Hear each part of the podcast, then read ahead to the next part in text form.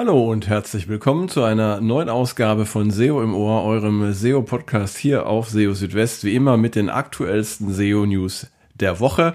Ja, und man kann sagen, in dieser Woche mit einem Google Update Special, denn es hat sich ja so viel getan in äh, Sachen Google Updates, dass man fast nicht mehr hinterherkommt. Und ich versuche mal für euch so den Überblick zu schaffen, damit ihr ungefähr wisst, was gerade passiert. Ja, zunächst einmal ist ja das Google Helpful Content Update vor einigen Tagen zu Ende gegangen und dann äh, folgte auch gleich schon das Oktober 2023 Spam Update und wer gedacht hatte, das wäre es jetzt schon gewesen, der sah sich dann wirklich getäuscht, denn ähm, einen Tag später hat nämlich dann auch noch das Oktober 2023 Core Update stattgefunden und äh, die letztgenannten beiden Updates, die laufen gerade parallel.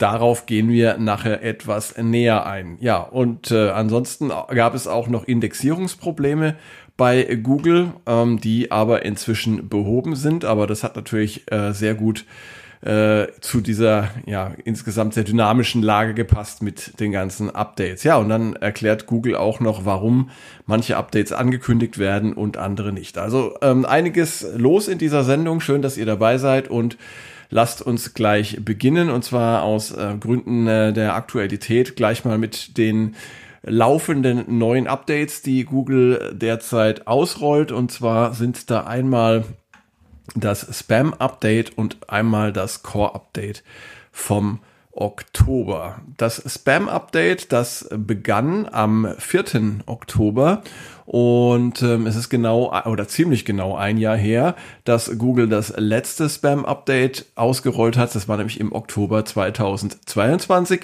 und wiederum ungefähr ein Jahr davor, nämlich im November 2021, gab es ähm, ja das davor letzte Spam-Update. Also wir sehen hier einen, einen äh, Jahresrhythmus in etwa und ähm, jetzt war es eben mal wieder soweit für ein solches Spam-Update. Und äh, was ist jetzt in diesem Spam-Update enthalten? Also zunächst einmal ähm, schreibt Google, dass äh, von äh, den Communities für verschiedene Sprachen ja, äh, Spam gemeldet wurde und hier werden genannt äh, Türkisch, Vietnamesisch, Indonesisch, Hindi, Chinesisch und weitere.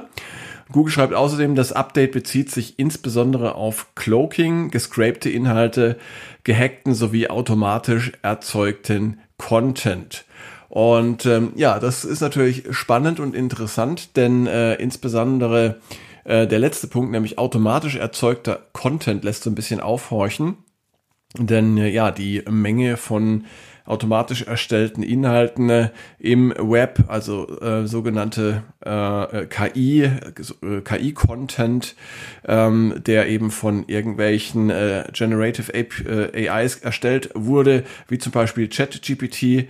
Ähm, ja, diese Menge hat eben in letzter Zeit stark zugenommen. Das heißt, wir sehen uns hier schon so ein bisschen konfrontiert mit einer Content-Schwemme und äh, diese Inhalte, diese rein KI erzeugten Inhalte haben halt den Nachteil, dass sie keinen Mehrwert bieten, denn sie sind im Prinzip einfach nur Aufgüsse von Dingen, die schon woanders irgendwo da sind, die dann von einem Large Language Model verwurstet wurden und dann eben zu neuen Inhalten zusammengefügt wurden. Also wenig Mehrwert äh, für solche Inhalte, was nicht bedeutet, dass man KI überhaupt nicht zur Content-Erstellung nutzen sollte, aber eben nicht ausschließlich das äh, äh KI-Modell oder KI einsetzen, um Content zu erstellen. Es muss also immer noch ein bisschen Mehrwert hinzugefügt werden. Spannend jetzt jedenfalls im Zusammenhang mit diesem Spam-Update wird die Frage sein, ob es tatsächlich Google gelingen wird, eben solche ähm, Inhalte, KI-Inhalte ohne Mehrwert zu erkennen und entsprechend abzuwerten. Und ähm, das wird man ähm, beobachten können, denke ich mal, in den nächsten Tagen und Wochen. Aus Erfahrung wissen wir, dass so ein Spam-Update auch mal ein bisschen länger dauern kann. Also nicht diese gewöhnlichen zwei Wochen, die man normalerweise einplanen sollte für ein Update. Es kann also auch mal etwas länger dauern und äh, wir werden das beobachten und schauen, ob das wirklich so in diese Richtung geht. Spannend ist natürlich auch, dass ähm, Google auch äh, gescrapte Inhalte ähm, abwerten will. Das heißt also Inhalte, die irgendwie mit einem äh, Crawler oder mit einem äh, Bot von anderen Webseiten ähm, gezogen wurden und dann eben äh, für eine andere Website wieder zusammengestellt wurden. Könnte natürlich jetzt, äh, wenn man etwas böswillig wäre, sagen, es ist eigentlich genau das, was Google auch macht die ganze Zeit. Aber ähm, das lassen wir mal so dahingestellt. Jedenfalls ähm, solche gescrapten Inhalte ohne äh, Verweis auf die Urheber, und das ist, glaube ich, der wichtige Unterschied zu Google, ähm, diese Inhalte sollen durch das laufende Spam-Update abgewertet werden. Und äh, wir werden beobachten, wie sich das dann letztendlich auswirken wird. Ja, und das zweite große Update, was auch gerade läuft, das ist das Google Core Update vom Oktober. Und ja, ich musste selbst erstmal äh, zweimal hinschauen, ähm, um zu glauben, dass da tatsächlich wieder so ein Doppel-Rollout stattfindet. Das hatten wir im äh, letzten Jahr, wenn ich mich richtig erinnere, auch schon mal, dass zwei äh, große Updates parallel gelaufen sind. Und ja, also am 5. Oktober hat das Oktober 2023 Spam-Update begonnen und ähm, wird wahrscheinlich etwa zwei Wochen dauern. Also bei Core-Updates ist es immer plus minus so ähm, zwei Wochen Dauer, die man erwarten kann. Und ähm, warum jetzt Google schon wieder ein Core-Update ausrollt, nachdem es ja schon im August ein Core-Update gegeben hat, darüber kann man so ein bisschen spekulieren. Möglicherweise reagiert Google damit ähm, auch nochmal auf die wachsende Menge von KI-Inhalten im Web und versucht so diese besser zu bewerten und zu erkennen. Also eigentlich das, was ähm, ich jetzt vom Spam-Update erwarten würde. Möglich ist aber auch, dass Google mit den Ergebnissen einzelner Updates nicht zufrieden war und deshalb jetzt Korrekturen vornimmt.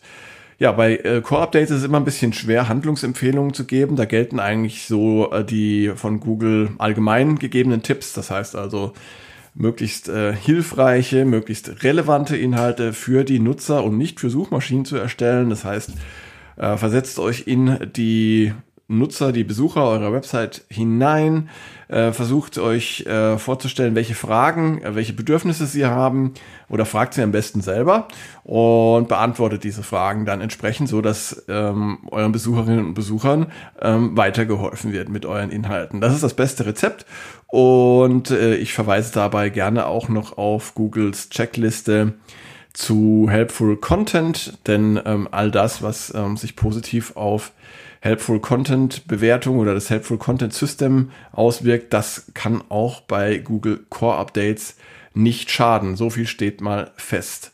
Ja, also so viel zu den laufenden Updates von Google. Und jetzt stellt sich natürlich die Frage, ähm, welche Updates äh, werden denn überhaupt von Google bekannt gegeben oder angekündigt und welche nicht? Und haben wir jetzt überhaupt mehr Updates zurzeit als sonst oder ja, ist das eigentlich der Normalfall? Ja, und dazu äh, hat Google sich jetzt auch geäußert, also genauer gesagt war es Google Search Liaison, der sich da geäußert hat, alias Danny Sullivan. Und ähm, er schreibt eben, dass äh, Google regelmäßig, andauernd sozusagen Updates durchführt. Es gibt also ständig verschiedene Updates und es würden eben nicht alle Updates angekündigt, das wissen wir ja.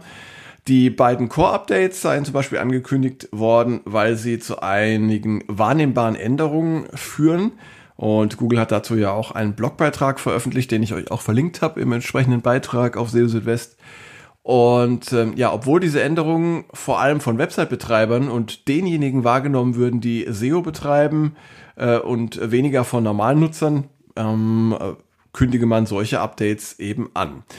Das bedeutet aber nicht, dass die nicht bestätigten Updates keine Änderungen verursachen. Sie sollen auch Veränderungen bringen und natürlich mit dem Ziel, die Suchergebnisse zu verbessern. Und äh, nur seien diese Änderungen eben nicht so deutlich zu erkennen. Also der Hauptzweck besteht also darin, die Suchergebnisse zu verbessern und äh, Google verwendet ja viele verschiedene Systeme, zu denen auch verschiedene Core-Ranking-Systeme gehören. Und Google arbeitet ständig an Verbesserung dieser Systeme und führt dann eben entsprechende Updates durch. Ja, das heißt also, manche Updates werden angekündigt, manche nicht, das wissen wir. Und äh, ich gehe mal davon aus, Google rollt also derzeit auch nicht mehr Updates aus als sonst, sondern einfach mehr Updates mit ähm, weiterhin spürbaren Auswirkungen auf die Suchergebnisse. Das heißt also, die Updates, die derzeit stattfinden, die sind einfach ähm, ja, besser erkennbar und deshalb hat sich Google wohl auch dazu berufen gefühlt, diese Updates bekannt zu geben. Ja, und dann habe ich noch eine kleine Nachlese für euch, nämlich zum Helpful Content Update zusammengestellt. Denn äh, ja, es ist Schöne bei diesem Helpful Content Update war oder ist, dass man äh, daraus sehr viele Schlüsse ziehen kann und Handlungsempfehlungen auch ableiten kann. Dabei muss man beachten, dass äh, das Google Helpful Content System zumindest derzeit ausschließlich schlechte Inhalte abwertet, aber keine direkte Aufwertung besonders hilfreicher Inhalte vorsieht. Also diese gegenteilige, also positive Bewertung äh, und das Fördern sogenannter Hidden Gems oder versteckter Schätze, was ja Google angekündigt hatte im Mai dieses Jahres, das wird erst mit einem der nächsten Helpful Content Updates kommen. Zu den wichtigsten Kriterien von Websites, die im Zuge dieses Updates verloren haben, ähm, gehören erstmal schlechte bzw. nicht hilfreiche Inhalte mit einer gleichzeitig schlechten User Experience, insbesondere, und das ist wichtig zu betonen, durch zu viel und nervende Werbung. Habt ihr bestimmt alle schon Erfahrungen damit gemacht. Außerdem Inhalte, die am User Intent bzw. am Search Intent vorbeizielen, problematische Behauptungen auf Blogs, die sich mit dem Thema Gesundheit oder Medizin beschäftigen, fehlende Transparenz über Urheber, Zweck und Hintergründe der Website sowie ein ähm, Themenmischmasch. Fangen wir mal mit dem ersten Punkt an. Und zwar, äh, Google bestraft tatsächlich jetzt schlechte User Experience in Kombination mit schlechten Inhalten. Äh, schon eine schlechte User Experience alleine oder auch nicht hilfreiche Inhalte alleine können für die Performance in der Suche ein Problem sein. Und kommen diese beiden Faktoren zusammen, dann kann es wie jetzt im Zuge des Helpful Content Update äh, bei vielen Websites zu einem regelrechten Absturz kommen und wie ich finde auch zu Recht. Und äh, sehr schön beschrieben hat das Glenn Gabe in seiner Analyse zum Helpful Content Update. Er nennt verschiedene Beispiele wie Videos mit Autoplay, also ich rede jetzt von Werbung, ähm, von denen man beim Scrollen verfolgt wird störende Interstitials und Pop-ups beim Versuch, eine Seite zu verlassen oder auch schon davor, ähm, dann Anzeigen, die sich zwischen zwei Seitenaufrufen schalten und die man entweder erst wegklicken muss oder die erst nach einem festgelegten Zeitintervall auf die gewünschte Seite weiterleiten. Oder auch äh, künstlich verlängerte Texte, nur um auf diese Weise mehr Anzeigen unterbringen zu können. All das sind Dinge, die keiner sehen will, die einfach stören und die aber dennoch auf vielen Webseiten und Websites zu beobachten sind nach wie vor, ohne dass die bisher ähm, ja, Rankingverluste erleiden mussten. Aber das ändert sich jetzt hoffentlich. Google weist in seinem Hilfedokument zur Selbstbeurteilung der Nutzerfreundlichkeit von Inhalten auf verschiedene Faktoren hin, die im Zusammenhang mit Werbung stören können. So sollten zum Beispiel nicht übermäßig viele Anzeigen enthalten sein, die vom eigentlichen Inhalt ablenken oder die diesen Inhalt beeinträchtigen und Hauptinhalte müssen außerdem klar erkennbar sein und von anderen Inhalten wie zum Beispiel Werbung zu unterscheiden sein. Dass die User Experience auch für die Bewertung durch das Helpful Content System eine Rolle spielen kann, erklärt Google außerdem in seinen FAQs zum Thema. Und dort wird eben äh, ausdrücklich darauf hingewiesen, dass, ähm, ja, dass das Helpful Content System ähm, die Nutzerfreundlichkeit von Seiten einbeziehen kann in der Bewertung. Passenderweise hat Google jetzt auch einen Blogbeitrag veröffentlicht dazu, wie man Werbung in Webseiten integrieren sollte. Dazu gibt es einen neuen Beitrag auf web.dev, den ich euch auch verlinkt habe im entsprechenden Beitrag auf SEO Südwest. Und dort wird zunächst auf den Zusammenhang zwischen der Menge an Werbung, der Anzahl der Nutzer und dem erzielten Umsatz durch Werbung hingewiesen. Hier kommt es darauf an, das richtige Verhältnis zu finden. Also bei der Platzierung von Werbung muss man zunächst einmal verschiedene Slots auf der Seite unterscheiden. Slot Nummer 1 zum Beispiel befindet sich above the fold, also im oberen, direkt nach dem Laden sichtbaren Bereich der Seite. Hier sind laut Google insbesondere schnelle Ladezeiten der Werbung wichtig und außerdem sollte dieser Bereich nicht mit zu vielen Anzeigen überfrachtet werden. Bei den Anzeigenslots weiter unten sollte man versuchen, diese thematisch in den Kontext der umgebenden Inhalte zu stellen, um auf diese Weise mehr Relevanz zu schaffen. Die Ads sollten die Qualität der umliegenden Inhalte nicht beeinträchtigen. Ads im unteren Seitenbereich sollten nicht sofort beim Aufrufen der Seite geladen werden, weil sie damit die Gesamtladezeit beeinträchtigen. Hier bietet sich zum Beispiel Lazy Loading an, damit diese Inhalte erst dann geladen werden, wenn sie in den sichtbaren Bereich kommen. Ja, der zweite große Punkt, äh, wie schon genannt, sind Inhalte, die am User Intent oder Search Intent vorbeizielen. Das ist auch häufig zu beobachten. In der Absicht, eine Seite für Google relevanter zu gestalten, werden ihre Inhalte erweitert und zum Beispiel ausschweifende Texte erstellt, wo sie aber gar nicht benötigt werden. Klassische Beispiele sind Kategorieseiten in Online-Shops, mit Texten im Wikipedia-Stil oder Rezeptseiten, auf denen die Geschichte jeder einzelnen Zutat in allen Details beschrieben wird. Und all das zielt am User-Intent vorbei und ist damit nicht hilfreich. Die Folge ist ein Ranking-Verlust bei Google, jetzt wie gerade äh, zu beobachten bei einem Helpful Content Update.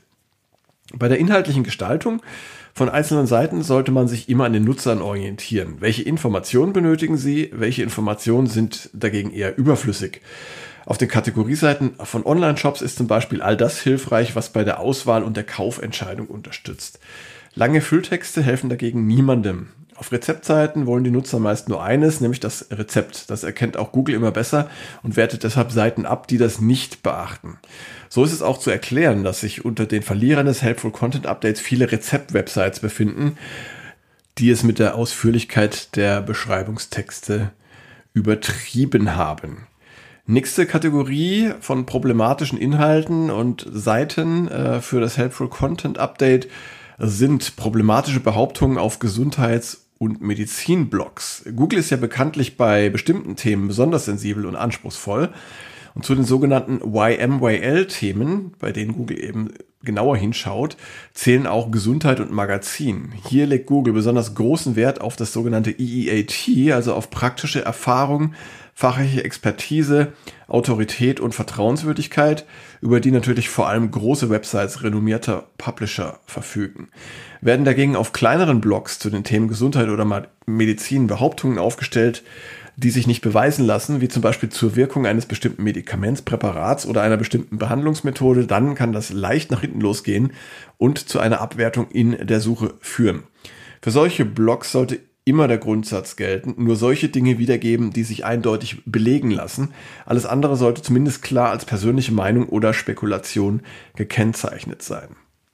Ja, und auch fehlende Transparenz über Urheber und Zweck der Website können zu Abwertungen im Zusammenhang mit dem äh, Helpful Content Update geführt haben.